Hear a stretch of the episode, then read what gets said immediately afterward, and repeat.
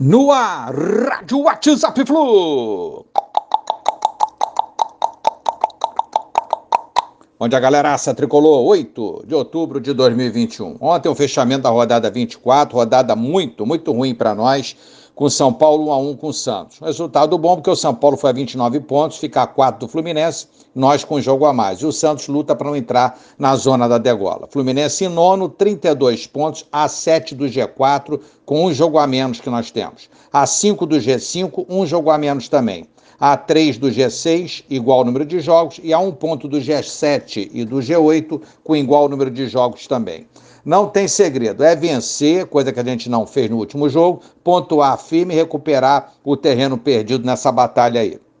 Vem o Dragão agora sábado, Maraca de novo, 16h30, horário é esse, 16h30, transmissão Globo e Premier.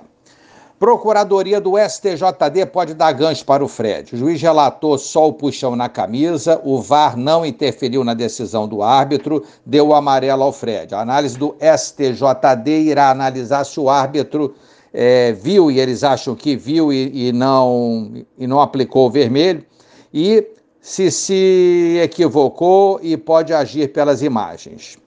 É difícil, hein? Tomara que é, não denunciem, né? Se ocorrer, vamos ver em qual artigo que o Fred vai ser enquadrado, o Código Brasileiro de Justiça Desportiva, e torcer para uma pena mínima aí, né? Vamos ver. Fluminense quita salários de setembro para atletas e funcionários. Isso aí seguindo a rotina dessa diretoria. Palmas para essa diretoria nesse, é, nessa parte quanto aos salários, isso é muito importante. Pode falhar em outras áreas, de repente algumas contratações que deram errado, deixar a torcida irritada, mas a parte financeira de salários para funcionários e atletas vem sendo mantida em dia, apesar do mar de dívidas que tem em mãos essa diretoria. David Duarte, não sei se é David Duarte ou Davi Duarte, mas vamos lá. David Duarte já procura apartamento no Rio, próximo de acertar com o Flu. O zagueiro busca residência ali pela Barra, próximo ao CT Tricolor. Amigos, temos 15 partidas ainda. Em comparação à média que fiz algum tempo atrás, a gente precisaria para alcançar o G6 mais ou menos uns 27 pontos. Seriam nove vitórias, ou oito vitórias e um empate, ou sete vitórias e seis empates, mais ou menos isso. Os jogos em casa são sete e fora são oito, aí, incluindo o jogo atrasado que a gente tem com o Santos. Os adversários em casa são Dragão, Flamengo, Esporte, Palmeiras, América Mineiro, Inter e Chape.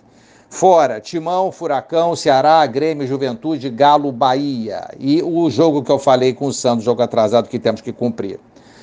Se a gente colocar 27 pontos a cumprir sobre 45 pontos a disputar, dá uma média exata de 60%. É, uma performance que o Fluminense deveria ter para atingir esse, esse objetivo até o final do campeonato. Acho muito alto, né? Uma tarefa muito dura, mas segue a luta, né? Se não der G6, tentar um G7, G8, vamos lá. Ou então pegar a Sula, mas fica sempre a esperança de um time mais forte, realmente reforçado, para que a gente possa fazer um 2022 melhor, né? Mais, mais consistente, aí sim disputar títulos. Um abraço a todos, valeu, tchau, tchau.